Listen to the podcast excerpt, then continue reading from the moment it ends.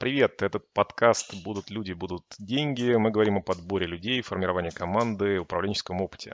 А сегодня у нас в гостях Анастасия Шмырина, это директор по продажам компании Superjob, наш хороший друг, клиент и вообще просто чудесный, замечательный человек. Настю я знаю уже, наверное, года три. Как-то давно-давно случайно познакомились на каком-то обучении, которое удивительным образом мне удалось проводить в одном из институтов. Поэтому, э, Настя, я рад тебя видеть, рад тебя слышать. Хотел тебе немножко так с порога задать вопросов про то, как сейчас твой выглядит э, отдел, люди, ну, направление, за которое ты отвечаешь. Угу.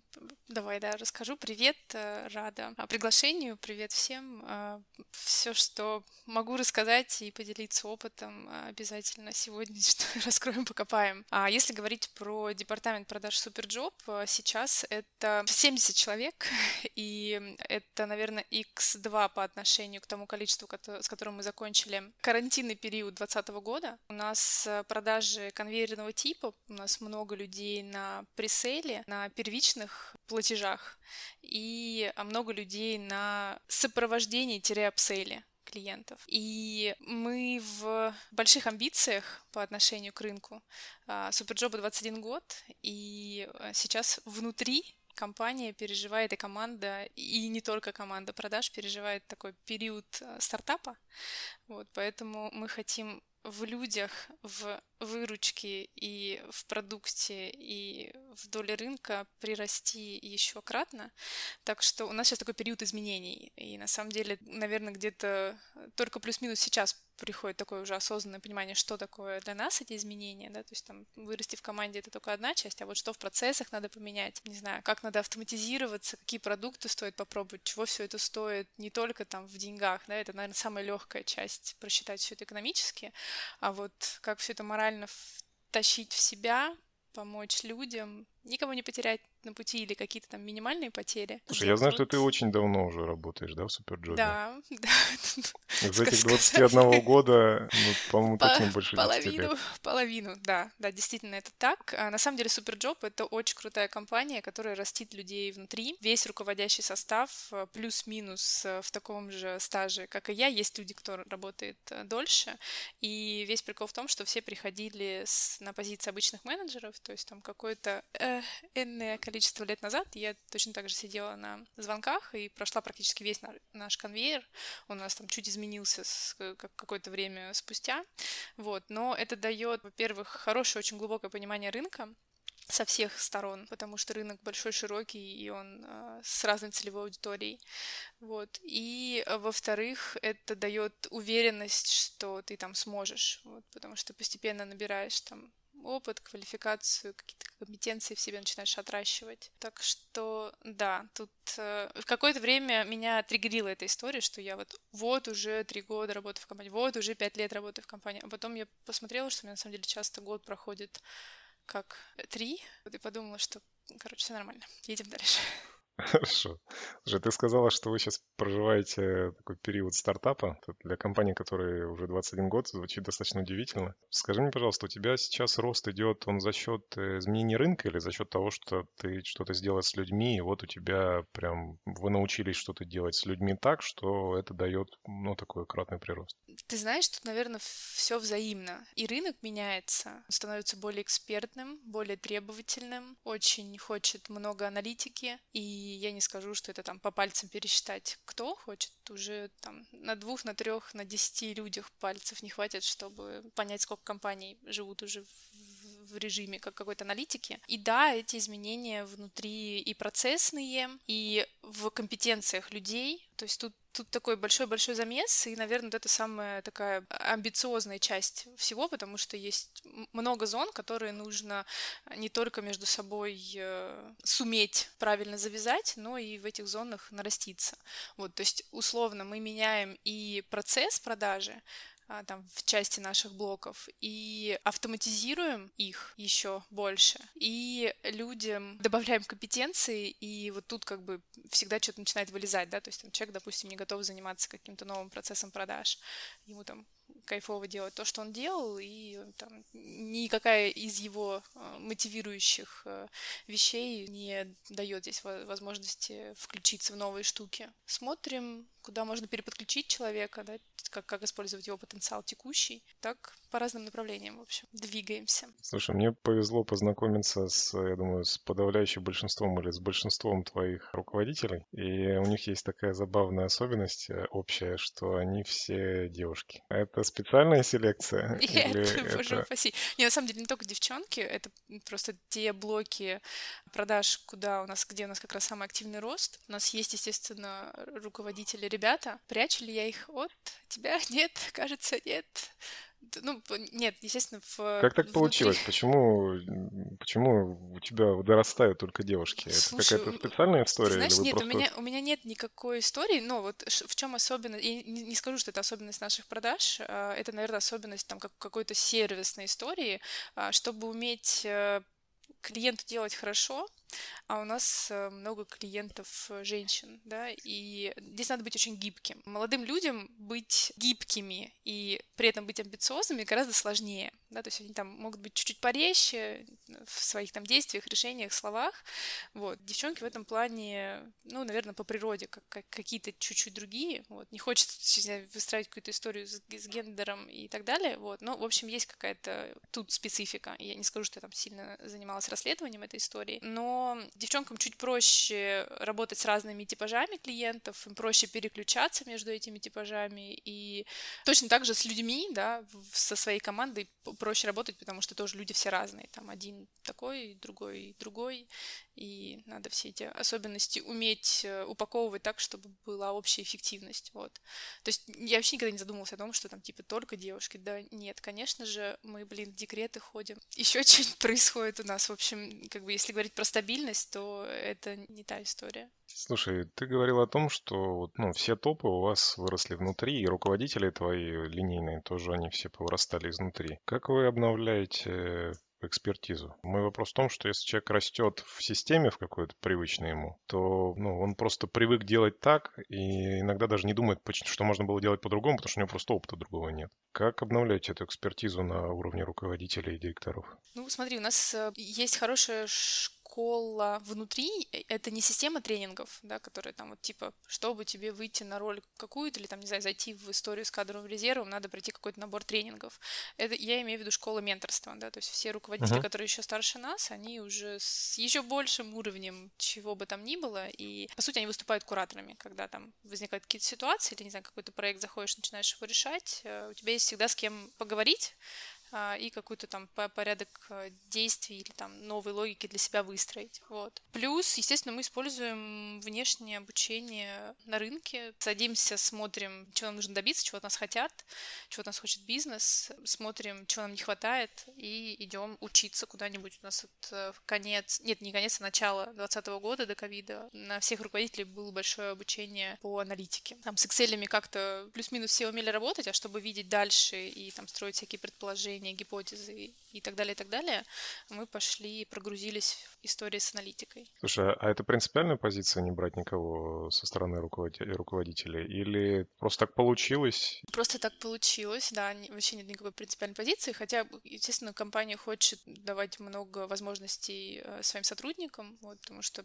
экспертиза по продукту, экспертиза по рынку, она, ну, дорогого стоит. И в начале этого года я стала нанимать руководителей извне, в целом хорошие хорошие результаты. Позитивный опыт? Да, Или... хорошие. Ты знаешь, я очень заморочилась с поиском. Я искала человека, с которым мы точно сойдемся, людей, да, их несколько, с которым мы точно сойдемся лично. То есть, ну вот прям ты общаешься в несколько этапов, и ты понимаешь, что на одном языке говоришь, нет никаких там вещей, которые прям сильно вылезают, смущают и остаются в голове нераскрытыми. Плюс я искала людей, которые хотят зайти на те задачи, которые мы сейчас перед собой ставим. То есть вот прям четко понимают. И это даже какой-то определенный э, тип переговоров, да, то есть ты говоришь человеком, рассказываешь, что бы ты хотел сделать, и человек прям в разговоре начинает включаться, а я бы вот здесь вот это, а вот тут вот так, а вот тут что, а давай вот тут подумаем, то есть он еще не зашел в компанию, но он уже мыслит, чего бы он делал, поэтому, мне кажется, то включение, которое у нас сейчас случилось, внешних руководителей, оно успешны именно благодаря тому, что своего человека э, искал, и человека, который влюбится в задачи, вот захочет делать то, о чем мы говорим. Слушай, бывало ли такое, что у тебя рос руководитель, ты ставила человека, у тебя там человек работал каким-нибудь менеджером, ты его давал возможность проявить себя как руководителя, и у него не получалось. Вот что ты делала дальше, если такое было? Да, было. Тут все просто. Тут откровенный разговор с человеком почему не получается и какая зона, да, то есть если не получается именно, давай так, а, я для руководителя две зоны разделяю, если мы говорим там про руководителя группы, например, да, есть несколько uh-huh. уровней, вот говорим про там первичный руководитель группы, зона процессов, да, ему нужно их понимать, их строить, их там оптимизировать, иначе вся команда будет там как-то странно себя чувствовать, и зона коммуникаций. И здесь э, как бы у руководителя группы зона коммуникации с командой и зона коммуникации с клиентом, потому что он там в каких-то еще продажах э, активно подключается, какие-то там ситуации решает. И если у него сбоит зона процессов, здесь для меня как бы не является первичным, не знаю, сигналом, что все, надо что-то обратно все разворачивать. Да? Здесь можно доучиться, здесь можно там на каких-то примерах разобрать, что делать. В общем, такой прокат прокачиваемый навык, как я считаю.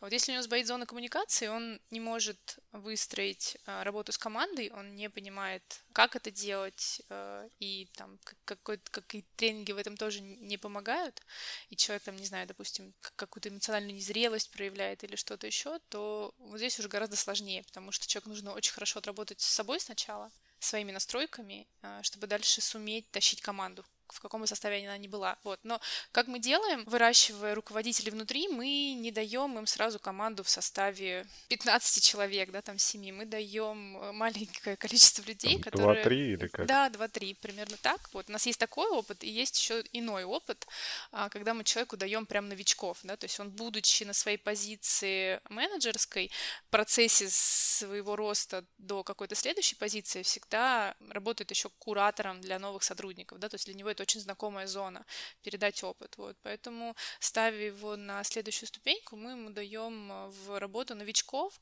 на отла... где уже есть отлаженные процессы, да, то есть uh-huh. что делать людям, как делать людям. Но ему нужно вот в большем количестве завести и добиться результатов э, от новичков, там, не курируя ни одного, а там параллельно двух-трех. Слушай, я знаю, что ну, по собственному опыту, потому что мы вам ребят подбирали, что вы очень щепетильно ребят э, выбираете. Есть ли какие-то у тебя, вот, э, ну, я понимаю, что у тебя 70 человек, я знаю, что они есть, просто хотел, чтобы ты немножко об этом рассказала. Какие-то принципы отбора людей, кого ты берешь, кого не берешь. Таких ты точно не возьмешь, а таких ты будешь брать. Можешь этим чуть поделиться, пожалуйста? Слушай, если говорить про тщательный отбор, наверное, ключевое, на что мы смотрим в тщательном отборе, чтобы человек был э, в тщательном отборе, чтобы человек был не уставший от жизни. Вот, потому что если он уставший от жизни, с большим или с маленьким опытом продаж, зажечь в нем этот огонь, огонь жизни кажется какой-то утопией. Вот, и не хочется... Ну, типа мотивации нет у него. Да, Ты да, правильно? да. То есть он там может транслировать все, что угодно, но вот на пересечении там нескольких встреч и там тех э, этапов отбора, которые у нас есть, начинает вылезать эта штука, когда человеку уже там ничего не надо, или он там в каком-то кризисе находится. И во что все это вылезет дальше, какой головную боль нужно будет решать его будущему руководителю, как бы вопрос открытый как бы непонятно на какое время. Вот. Ты уста- усталость от жизни определяешь ощущениями или вопросами? Ты знаешь, оно, да, на пересе... Нет, вопросами ты, к сожалению, скорее всего, ничего не получишь, потому что если человеку интересна вакансия, место, Почему? Мотивацию задачи, можно померить. А, например? Нет? Ну, мотивацию можно померить. Зачем он пришел на работу, чего от работы хочет? Да, вот из-за этой серии, плюс там, почему с прошлого места уходил, какие-то там еще там, хронологические всякие штуки. Не знаю, я думаю, что это какая-то... Не то, что я думаю, это точно абсолютно наборная история, да, там, субъективно, но тем не менее из нескольких встреч собираемая. Uh-huh. То есть вот раз поговорили, два поговорили, кейсы прошел, в офис пригласили, а, и вот там что-то начинает отсвечивать. То есть, ну, как, как правило, это всегда однозначно. Нет такого состояния, что типа кажется, он наполовину уже все. Но кто наполовину все, мы говорим, что слушай, вот есть такая штука, нас там вот эта вот история чуть смутила, что про это расскажешь, а, там давай поподробнее поговорим, каких э, результатов мы от тебя ждем, в какие сроки мы от тебя этих результатов ждем, что мы тебе дадим для этого. Вот, ну и дальше там как-то разговор складывается. Вот, если говорить про там еще почему тщательно отбираем, текущая система обучения после найма, она предполагает довольно большое временное включение и руководителя непосредственного, и части кураторов, вот, и команда, естественно, хочет, чтобы человек зашел и вот прям все уже, да, там стал частью команды. И вкладываться в знания для нового человека все хотят тогда, когда будут понимать, что вот он там апгрейдится, апгрейдится, и там, если не раньше испытательный срок закроет, то по истечении трех месяцев точно будет на себе определенную долю задач команды э, плана тащить. И сейчас мы как раз вот в переходе на а, новый формат, когда мы будем прогружать человека, обучать и там первичные какие-то отладки в процессе продаж э, делать до того, как он будет заезжать в команду, чтобы снять эту нагрузку с руководителей. Вот. И я думаю, что здесь мы чуть-чуть разожмем свои требования и ожидания там вот этой придирчивости. Вот. Хотя, ну, не сказать, что у нас какая-то она там сумасшедшая вообще, не знаю, я знаю, что некоторые там как-то ориентируются на знаки зодиаков или что-то еще, работаю вообще в, ры- в рынке рекрутмента много чего. У нас такие приходят раз в квартал где-то стабильно. Да. Вот, ну, как бы войноты, да, все мы хотим себе максимально комфортного, чего бы то ни было. Слушай, экспериментальный тебе такой вопрос будет по поводу, наверное, таких жестких факапов в подборе. Из последнего у нас есть там история, как взяли удаленного сотрудника, зачем-то пригласили ему его в офис, зачем-то дали ему ноутбук, и больше этого сотрудника никто не, видели, не видел. Да. да.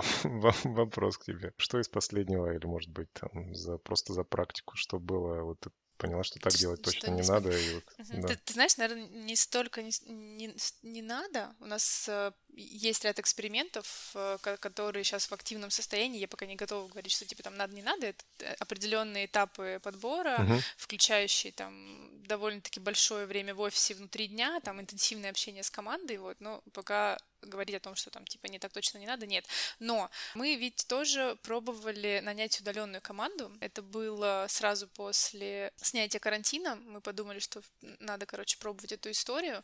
Мы ушли, мы классно ушли на удаленку сами. То есть у нас это случилось прям супер быстро, потому что у нас были отстроены все там необходимые системы, телефония, там все то, что касается контроля и так далее, и так далее. Плюс, да, да, вообще проблем не было. То есть мы там, не знаю, за пару дней все это сделали. Тем, у кого не хватало дома оборудования, столов, стульев, это все организовали, вывезли. Команды слаженные и все там такие гигей победим. Все классно. Там, ну, какие-то психологические, условно, тонкие беседы были с теми, кто особенно тревожно относился к ситуации в целом, потому что, ну, как бы новая реальность. Вот. В общем, мы подумали, что мы можем, мы сможем нанять и сделать удаленную команду, но мы не смогли. вот, потому что одно дело, когда ты свою команду выводишь на удаленку, да, и ты там всех людей знаешь досконально, и ты очень тонко чувствуешь, э, что там может происходить с конкретным человеком. Другое дело, когда это люди изначально на удаленке, а у тебя нет навыка работы с ними. Вот у тебя есть навык работы с командой, которая ушла на удаленку. Вот. И мы попробовали, мы поняли то, что у нас не получается. Мы сейчас не нанимаем на удаленку, у нас там есть свой своя внутренняя договоренность, а почему мы так не делаем. Но а, это не значит, что мы не пойдем в этот путь. То есть имея большие амбиции на рынок и находясь в состоянии стартапа внутри, да, а, я думаю, что мы подряд. еще, да, да, да, я думаю, что мы к этому еще, ну не 21 год подряд, конечно же. Ну на самом деле я считаю, что это очень здоровое настроение внутри компании, когда людям хочется еще больше, интереснее чего-нибудь нового сделать гигей. Это то, что дает возможность работать работать э, много лет внутри компании, то есть ты не чувствуешь себя в болоте вообще ни разу, у тебя просто куча всего интересного происходит, э, и ты понимаешь, что ты в рынок делаешь какие-то вещи уникальные, вот, и, ну, вот, оно все бодрит. Вот, поэтому с удаленной командой, я думаю, что мы еще там очень хорошо осознаем эту историю. Как, как раз если говорить, типа, что, что мы делаем, мы вот сейчас вместе с генеральным директором будем проходить обучение по управлению удаленной командой, а, чтобы там помимо тех прочтений книг, да, там статей, которыми насыщались в процессе работы на удаленке, еще чуть-чуть все это поорганизованнее сделать, и да, к этому вопросу вернемся. Слушай, а что нужно с командой сделать, чтобы они чувствовали себя, что они в стартапе на 21 год жизни компании? Что это постановка целей, это использование новых просто методологий управления там, или просто взаимодействие команды, типа там agile там, или что-то в этом духе? Или что? Я вроде не очень новая, даже Сбербанк уже, да, в agile. Эм, ну, я не говорю, что это новое, но Мне просто... кажется, рецепта нет.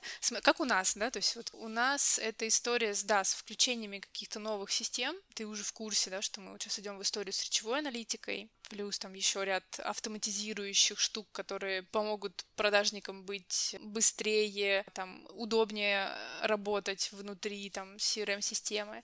Вот, то есть, да, это какое-то подключение новых инструментов, которые уже есть на рынке, они как-то о себе заявили, и мы пробуем их. То есть мы там оставим или нет, это вопрос, но мы пробуем, потому что если будет результат, значит, едем с ними дальше.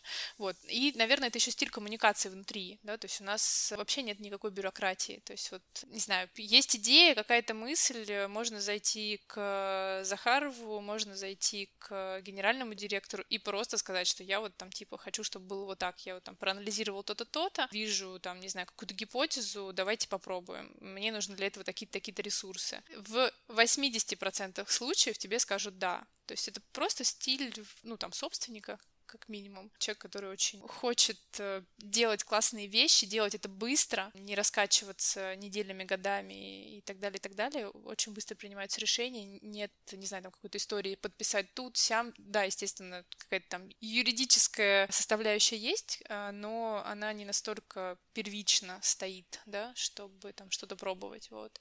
У нас очень много гипотез выдвигается, очень много проверяется, куча MVP выпускается. В общем, не знаю, наверное, это совокупность факторов, да.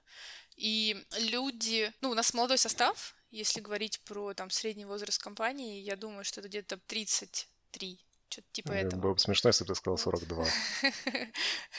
Нет, 33. Я, на самом деле, ну, если говорить про менеджеров, там даже еще по, по, чуть поменьше планка. Настя, э, поделись, пожалуйста, книгами, которые к лучшему изменили жизнь или какую-то, какой-то аспект работы. Ну, ты спросил.